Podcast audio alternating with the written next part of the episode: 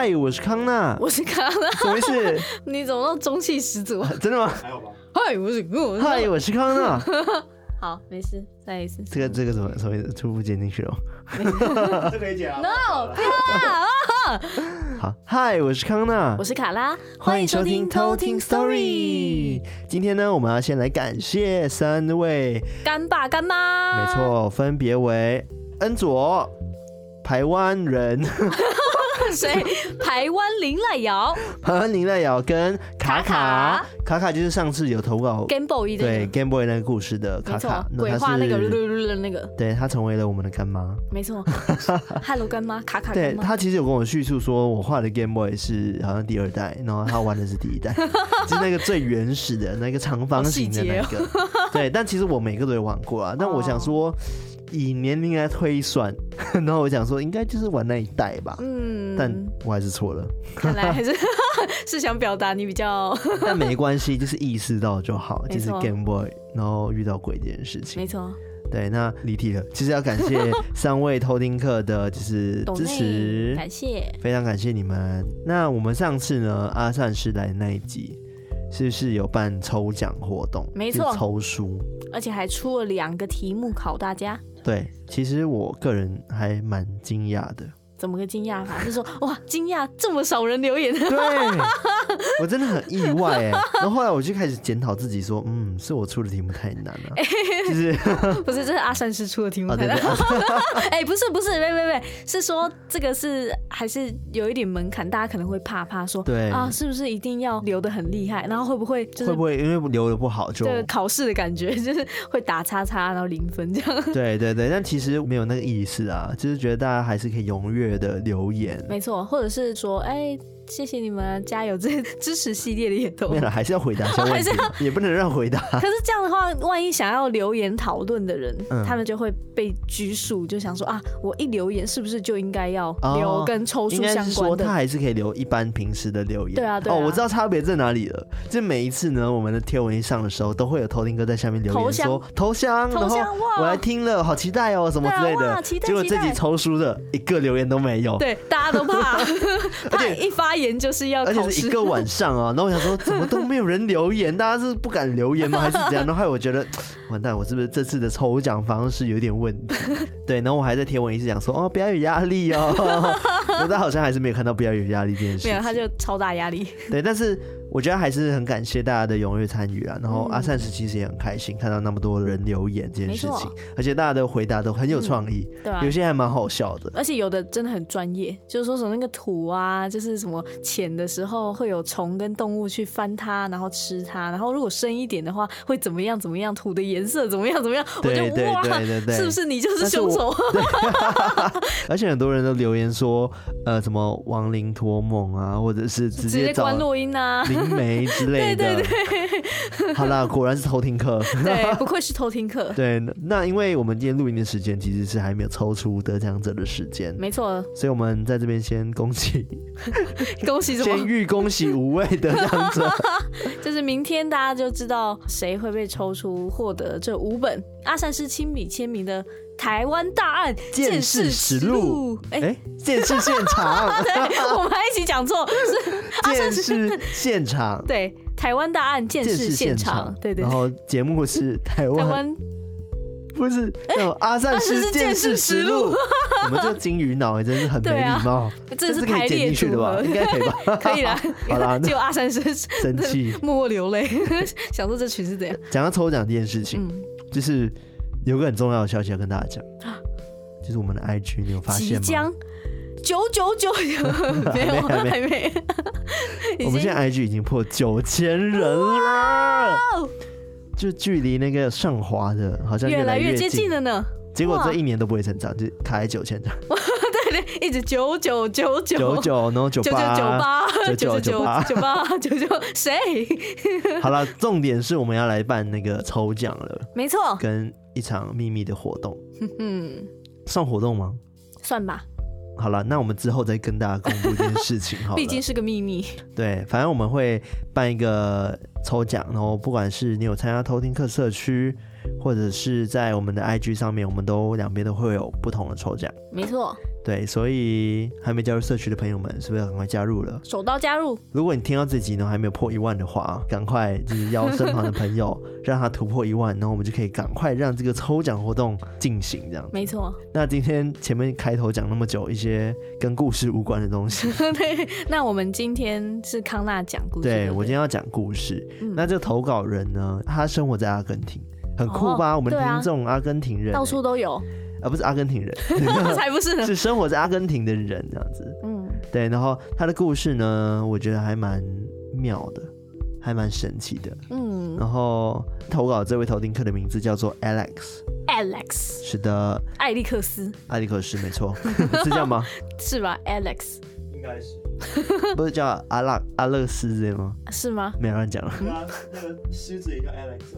谁是狮子？那个有狮子长颈鹿哦，那个哦，那个马达加斯加，对，马达加斯加，哪是啊？哪是那首？I like the movie movie, I like the movie movie, she like the movie movie。哒哒哒哒哒哒。好了，我没有离题了，各位朋友。好，今天有点拖得太长了，前面已经讲二十分钟了。这集就要结束喽，那我们下次再来。Story。好了好了，赶快进入故事吧。OK，那我们就来偷听 Story。什么意思？没有，没事没事。好，那我们就来偷听 Story。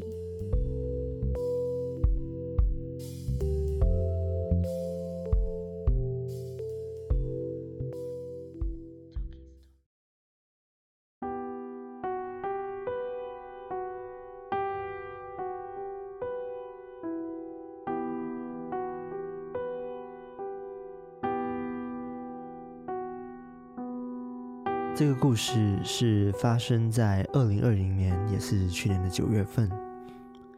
我的职业是一位翻译人员，只不过我的翻译地点是在阿根廷的一家私人医院。这家医院呢，也是全南美洲第二大的医院，因为这里有很多的中国人跟台湾人都会来这边看病，但很多呢都不会讲西班牙语，所以也需要有人帮他们翻译。就在九月份的某个中午，我正在办公室里打着资料，这时急诊部门突然间打过来跟我讲，有一个中国人来看病，但他不会讲西班牙语，所以我马上戴上口罩，戴上护目镜，就到了急诊室。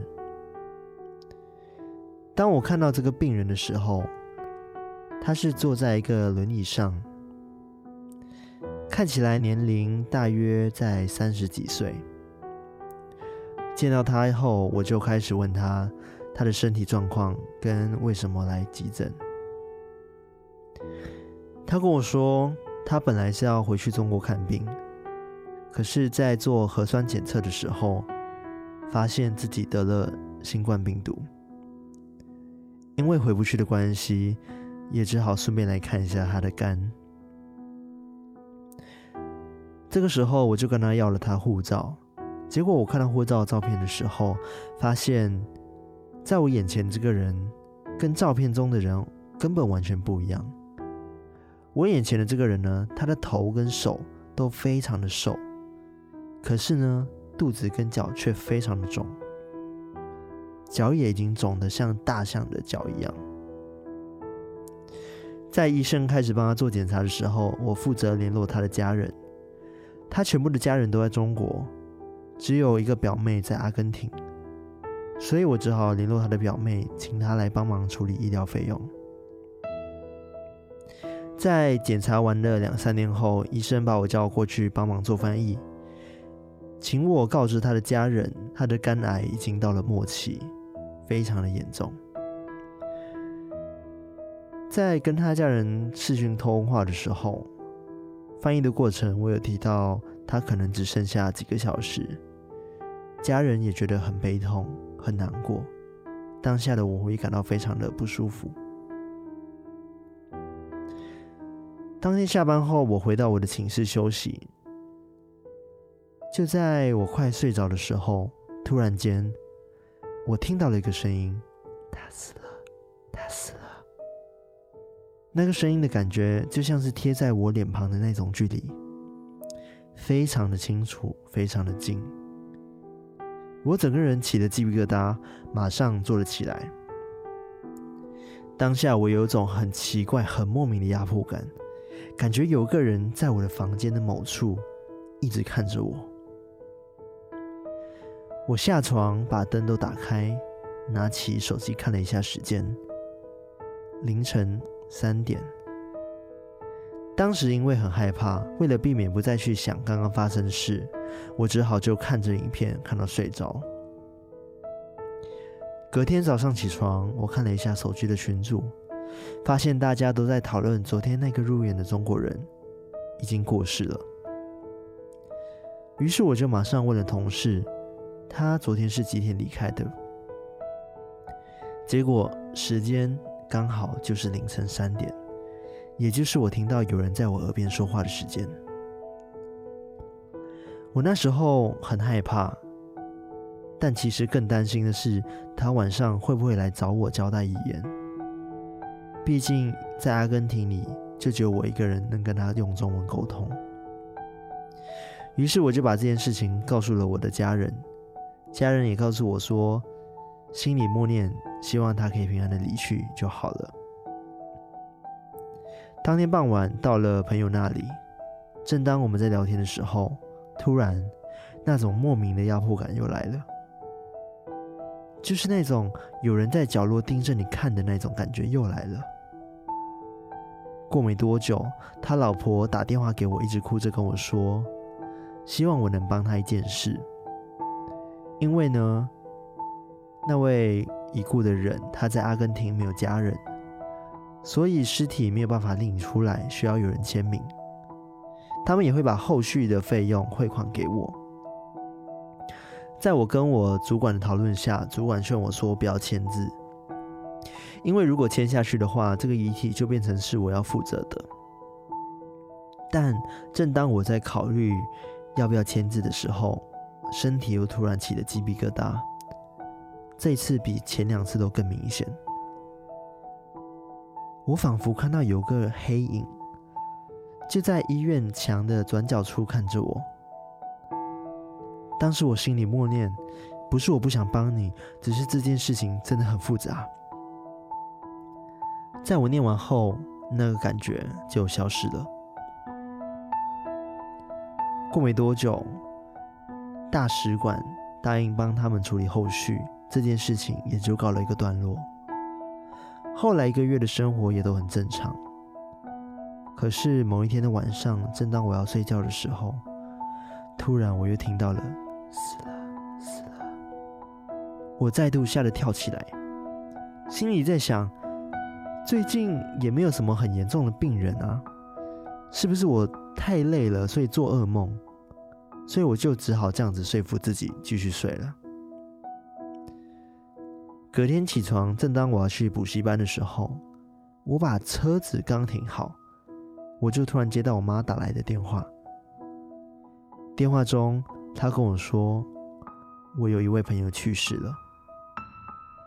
后来在了解来龙去脉之后，发现他离开的时间，正是那天我听到声音的时间。这就是我今天的故事。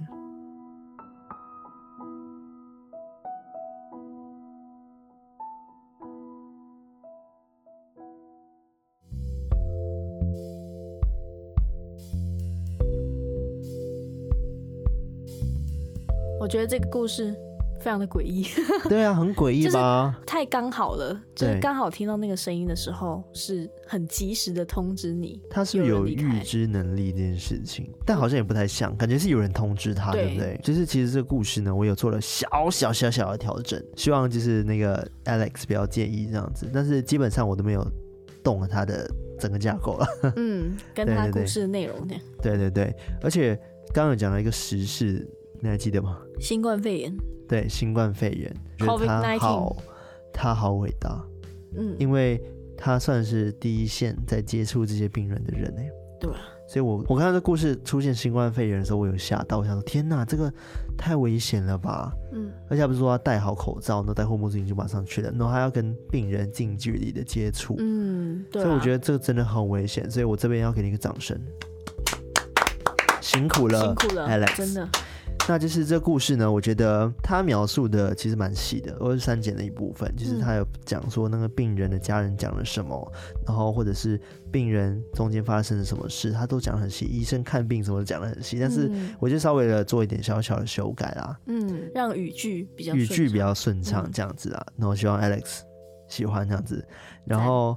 讲到看医生这件事情，我就必须要讲到之前有跟大家提到的我家里那个神机这件事情，你还记得吗？在 D K D 嫂来的时候有聊到，对，就是、就是我聊到说什么华佗，华佗点头，然后就是没想到我阿公他就好起来这件事情，嗯、我就觉得哎蛮、欸、很神奇，对啊，而且那时候我的家的故事也蛮复杂的，因为那时候也有牵扯到一点点那个。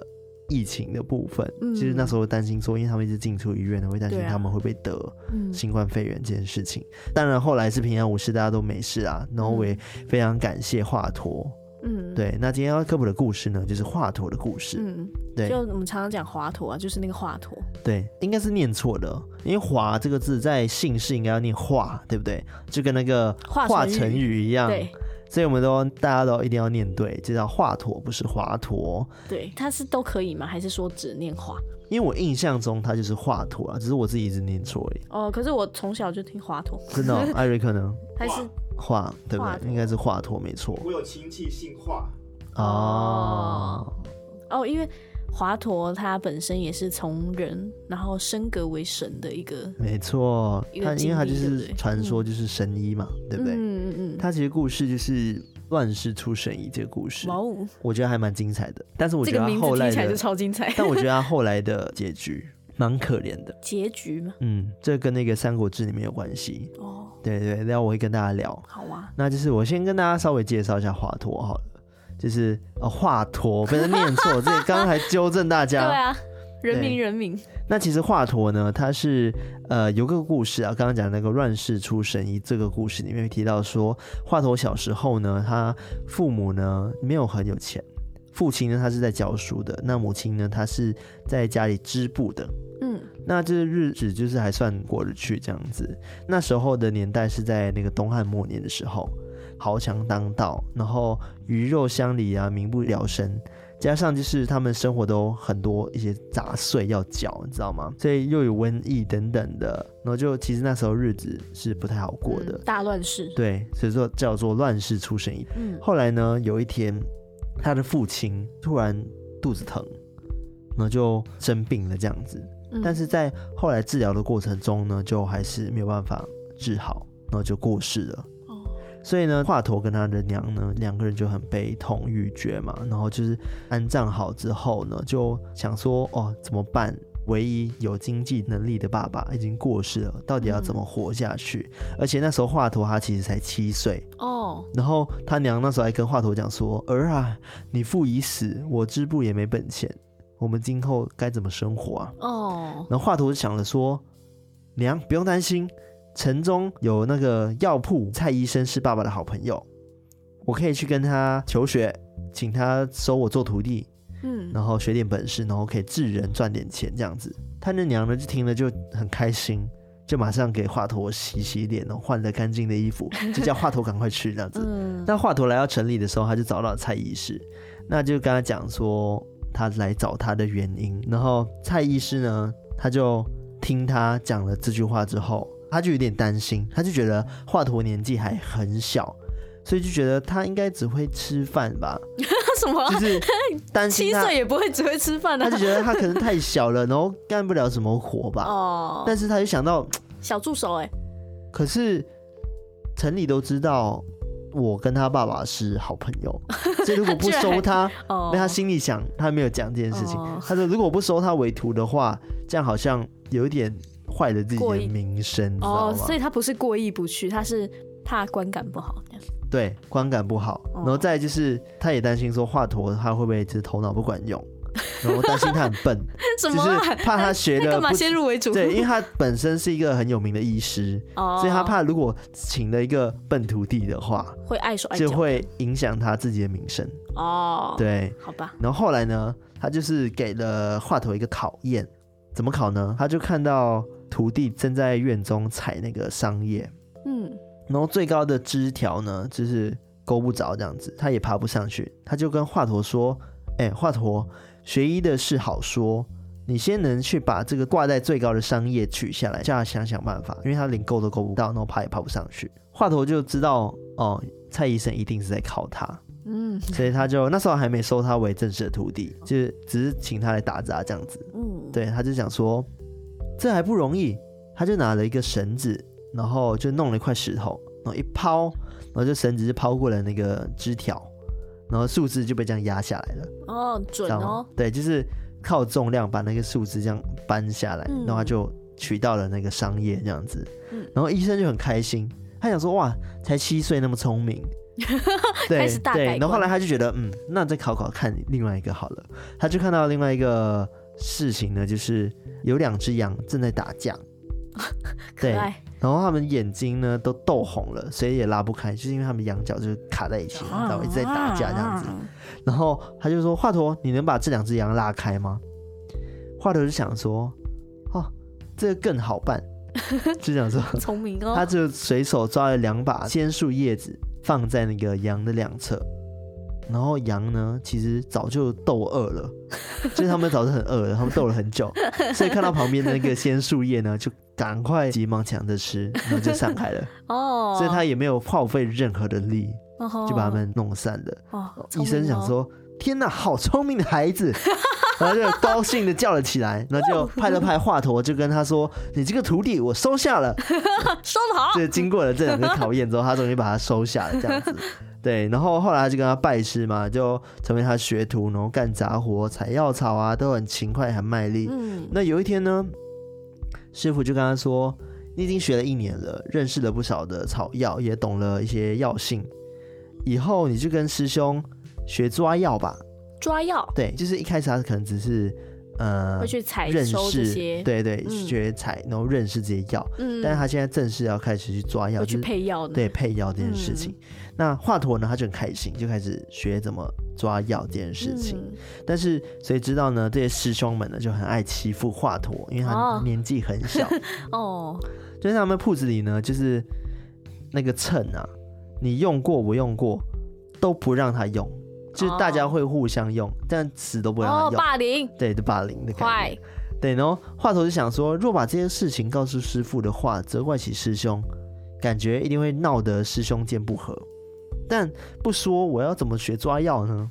嗯，就是因为他学不到啊，那师兄不教他这样子。嗯，然后华佗呢，就看着师傅开单的数量，他每次师兄称好的药呢，都就是在手捏了捏，然后心里默默记着，就是。大概去抓一下那个量是多少，呃、他是靠自己的手去衡量那个数量这件事情。强哦！然后等到有闲的时候，会偷偷把自己捏过的药草呢，用那个秤再称称看。偷偷称？对，偷偷称。对，然后就对称一下，这样子日久之后呢，他就熟练了，他手更熟练了，哦、所以他等于说他不用称，他就手一抓，我就知道说这个数量到底是准不准，已经练就了其他技能。对，就已经很强了，然后就。有一天呢，师傅就看到华佗在抓药，但是是用手。哦，然后他就很生气，讲说：“你这算什么？我诚心教你，你却不长进。你知道如果药的分量弄错了会死人的吗？”哦，因为他就觉得他用手没有用秤，哦，因为他不知道其实乱抓。多年来就是他一直都是用手，不是多年，就是几个月以来这样子。对，然后华佗就笑笑说：“师傅错不了的，不信你称称看嘛。”嚣张。怎么办？我觉得这些对话都好可爱哦。对，然后蔡医师呢就把那个华佗包的药呢就称了一下分量，就发现天哪，跟自己的分量分毫不差，这样。哇哦，强哦！然后他就觉得天哪，就是这根本就是奇才啊！对啊，对。然后后来反复的查问之后，才发现哦，原来华佗呢他是经过了就是刻苦练习，然后学到了这个技能。嗯，然后。也很激动，跟他讲说，能继承我的医学者就只有你了，华佗。哦，对。然后从此以后呢，他就真的就只专心教华佗怎么看病。嗯，对，那有一次呢，丁家坑有一个李寡妇的儿子在河里面呢洗澡的时候被淹死了。哦，对，然后就是溺毙这样子。那李寡妇呢，他就他怎么可以叫他李寡妇？好难听啊！李寡妇，他自己叫李寡妇。对啊，这位李太太，对，李太太呢，她就急哭了，但没有老公就不叫李太太了。哎，啊、哦，还是李太太。对啊。好，不要纠结这个，哈哈。好，好，然后这个李寡妇呢，她就急得哭天。还是李寡妇。不管这是李寡妇呢，她就急得哭天号地的找那个蔡医师，然后。蔡医师见到孩子呢，他已经双眼紧闭了，肚子已经胀得像球一样。哦，因为毕竟可能喝了很多的水。嗯，然后他就跟那个李寡妇说：“哎，这个孩子难救了，就是没办法救了。”这样子。嗯，李寡妇听了就哦，哭得死去活来。那华佗呢，他就过来摸了摸脉，就低声跟师傅说：“这孩子还有救。”哦，然后蔡医师就不信。华佗就赶快叫人呢，牵了一头水牛来，就把这孩子呢，就是扶在那个牛背上，倒出水。哦，就是就让他这样趴在水牛身上，然后会把那个水挤出来，挤出来这样子，然后用双腿就压着孩子的腹部，然后就提起孩子的双手，慢慢的一起呃活动这样子。嗯，然后结果过一阵子呢。那个水吐出来之后，孩子也慢慢的开始有呼吸，然后就睁开眼睛了，好神奇哦。然后华佗呢就开了汤药，然后后来也把孩子治好了。哦，于是呢华佗就有这个起死回生的这个消息传出去了。哦，然后大家都知道说，哦，原来在这里有一个很厉害的医师叫做华佗。嗯，那蔡医生呢就很羞愧，那对华佗说：“哇，你已经青出于蓝，嗯，然后强哦，我没有本事再教你了。”然后你就出去，你就自己去开业吧，这样子你就出师开业吧。哦。然后华佗后来也就出师了，但是呢，他没有开业，却出外游学，那就是找一些更高明的医生，然后就不断不断的在学习，就是探求一些医理啊，然后甚至发明了一个麻沸散，然后给人家治病，然后也治活了好多好多的人。好厉害。所以华佗呢，这个名字也就这样子传开了。嗯，其实华佗这个人呢，他在历史上是很有地位的，应该大家都知道华佗是谁。对啊，而且只要想到华佗，就知道说他是神医，嗯、所以他其实在，在呃以前的时候，外科医学的地位也是很高的，就等于说他在这个方面是很有成就的。嗯，因为在以前科学或者是医学还没那么发达的时候，他就已经会动一些外科的手术了。强，对，所以是很强的一个。很难得的一个奇才，这样子。那他有被皇室御用吗？对，那后来哦，其实我还讲过，其实华佗后来的故事是跟《三国演义》有关系的。嗯，对，当然是他有两个版本，一个是因为曹操的关系，哦，但是其实，在真正历史里面，华佗的事也是跟曹操有关系。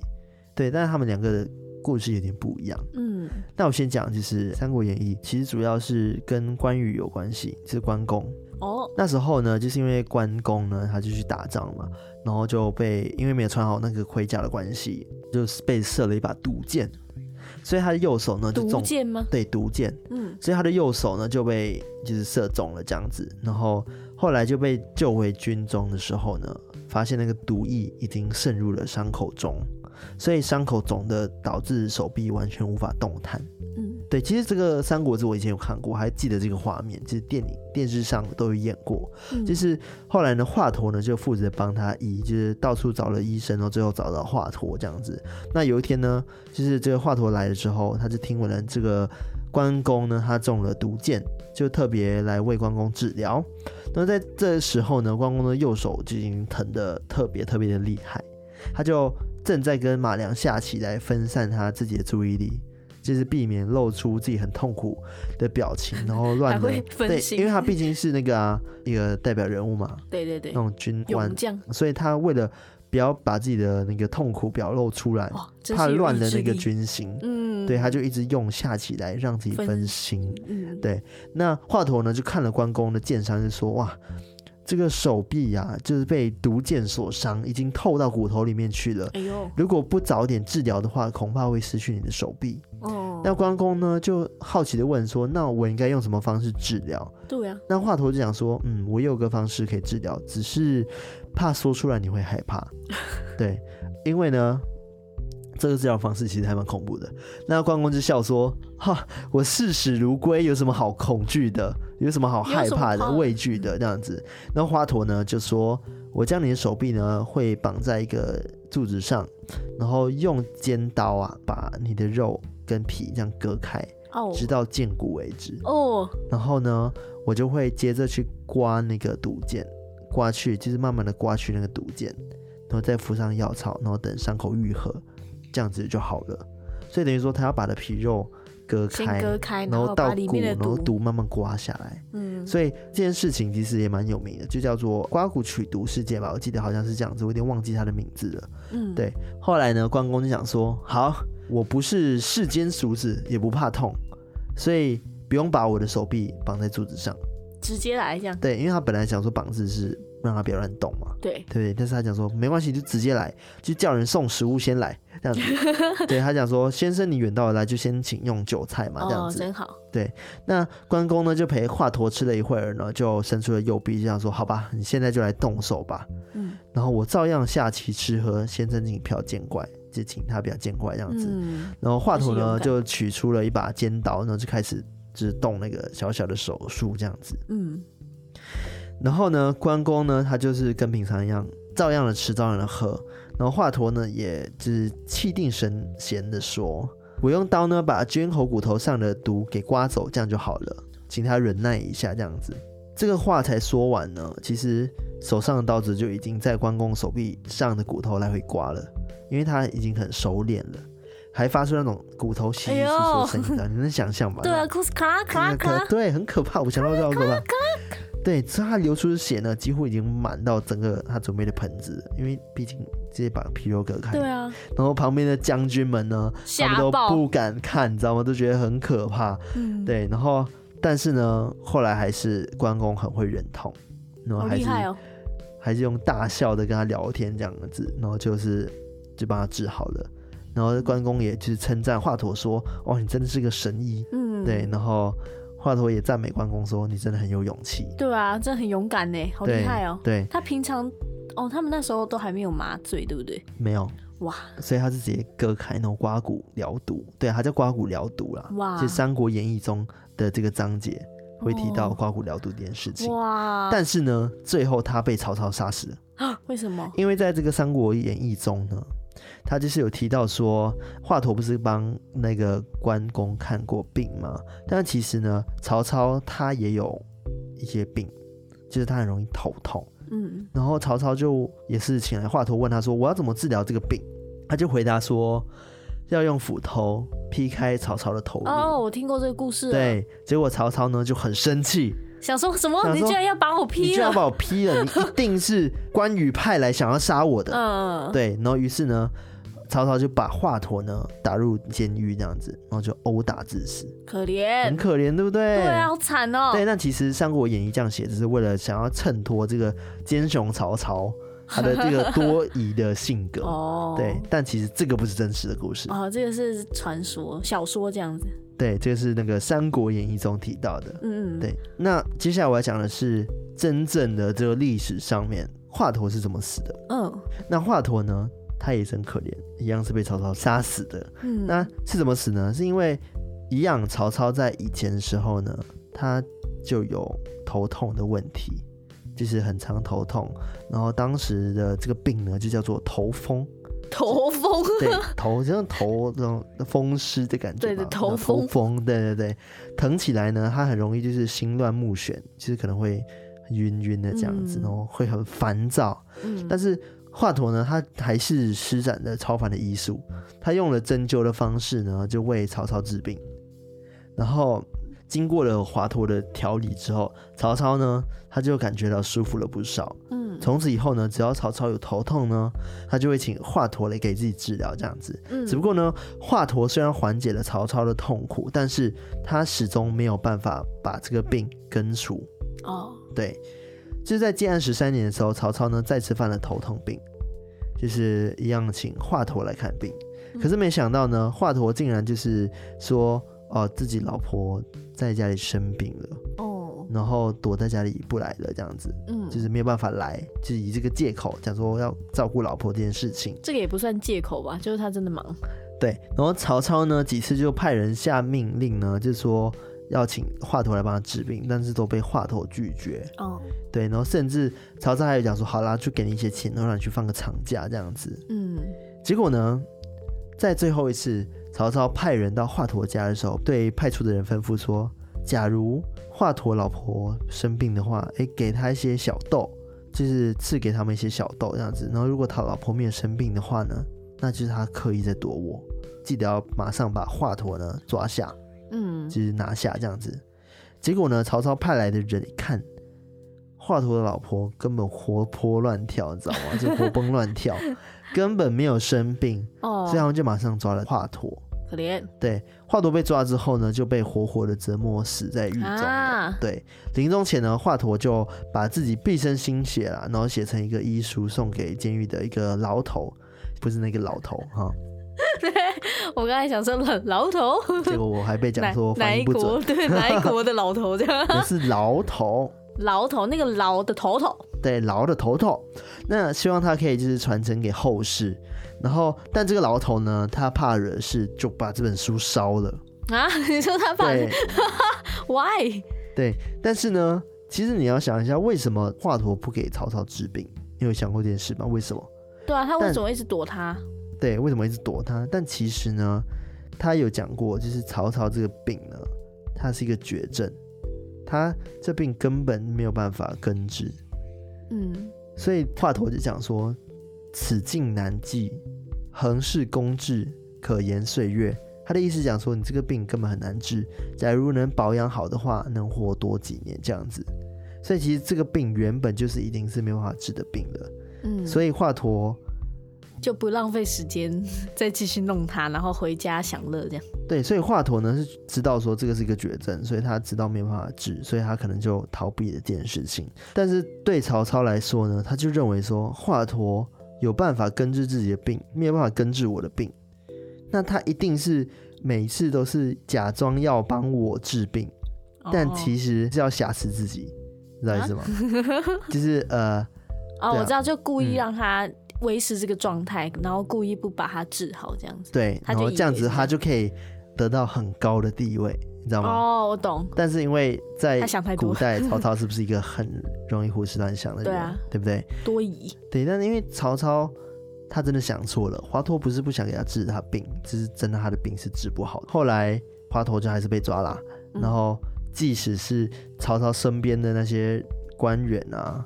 或者是一些呃谋士啊等等的，阻止他，就是他们一直跟他讲说，哦，华佗他的医术真的很高明，就是为他求情，嗯、但是最后曹操还是你知道，心意已决，心意已决，啪就杀死这样子，可怜。对，我所以我觉得他的故事其实是还蛮可怜的，对啊，对啊，所以其实当曹操杀死华佗之后呢，对医学界来说是一个超级无敌大的损失，对啊，华佗这个所作所为真的是。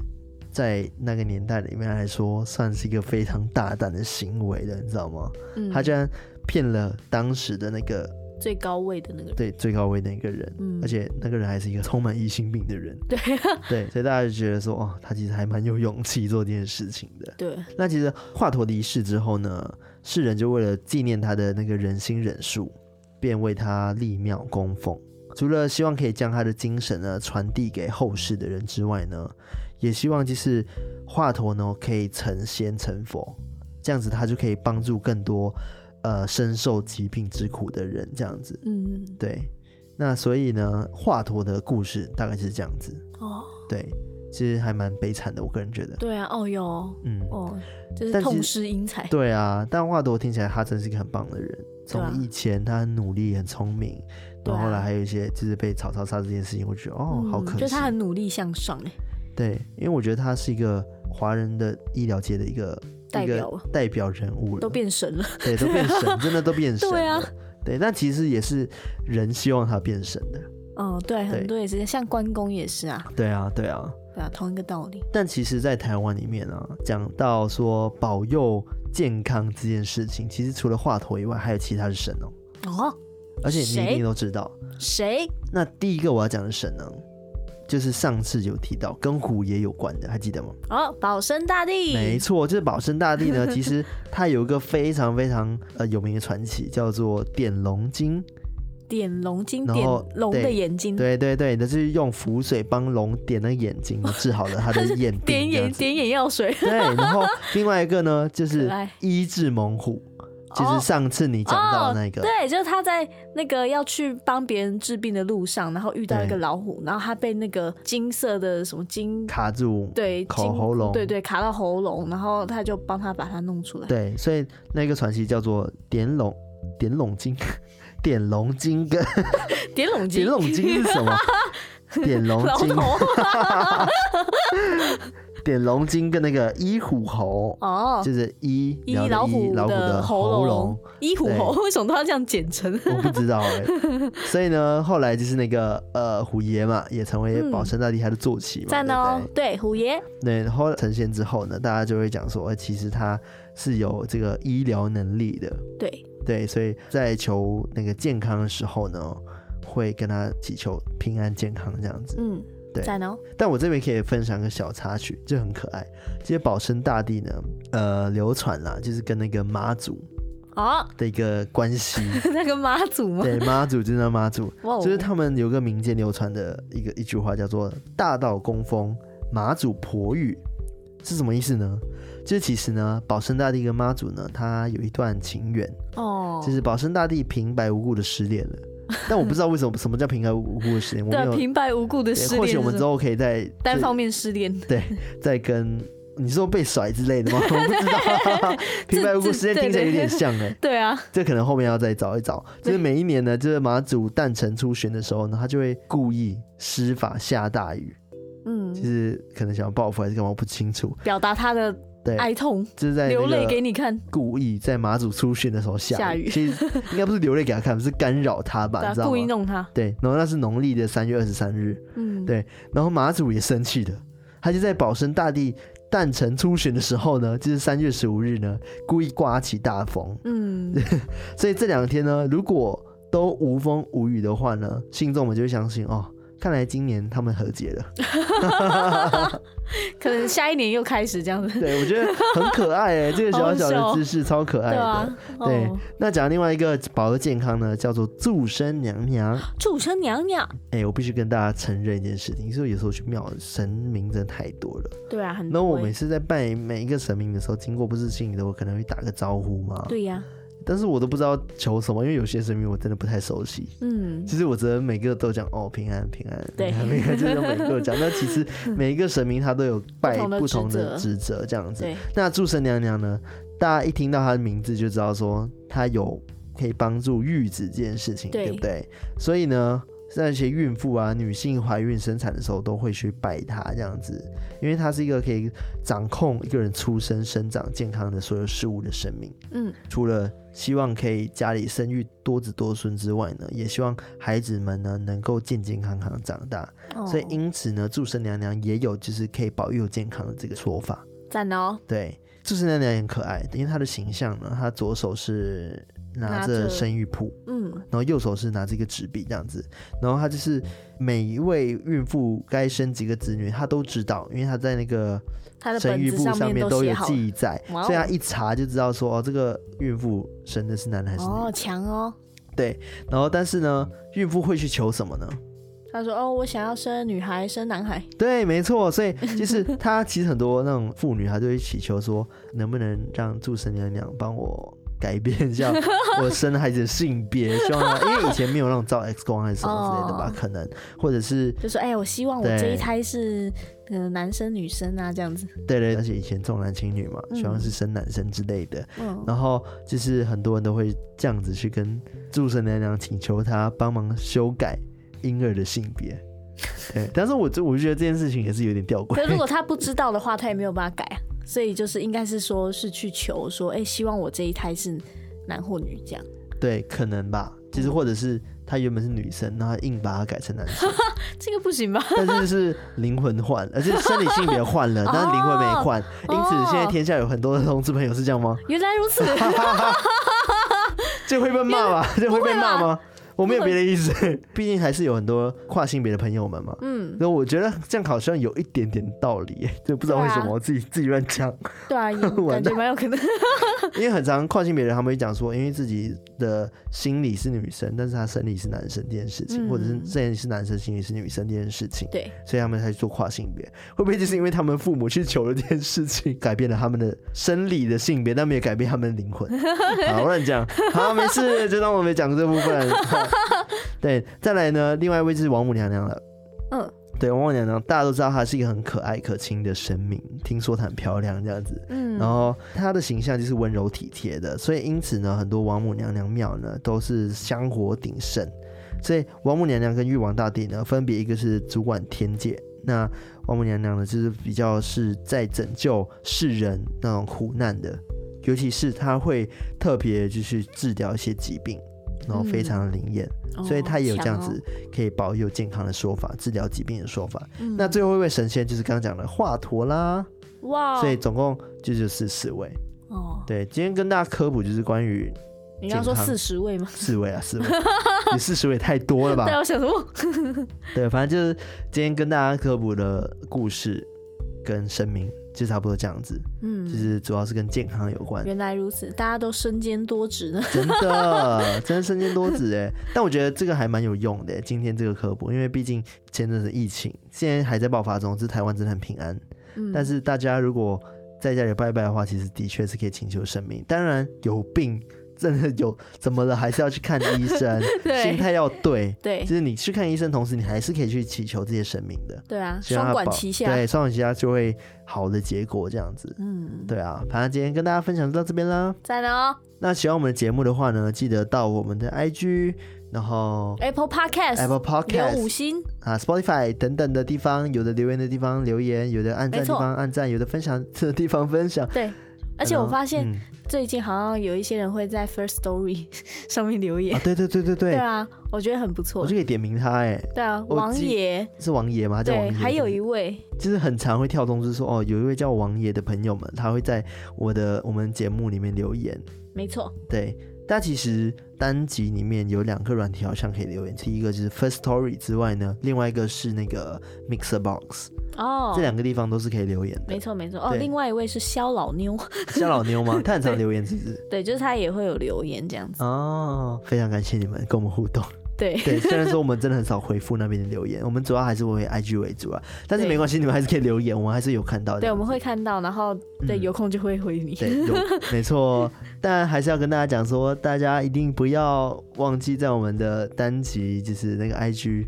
底下跟我们多多互动，跟我们多多聊天，不要因为抽奖然后就开始不留言这件事情。对，大家怕考试。对，而且我们即将破一万人了，所以赶快帮我们突破这个大关。上滑上滑，我们就马上来办一个小小的活动呢，来抽奖。上滑上滑，对，上滑上滑，对对对对对，上滑上滑。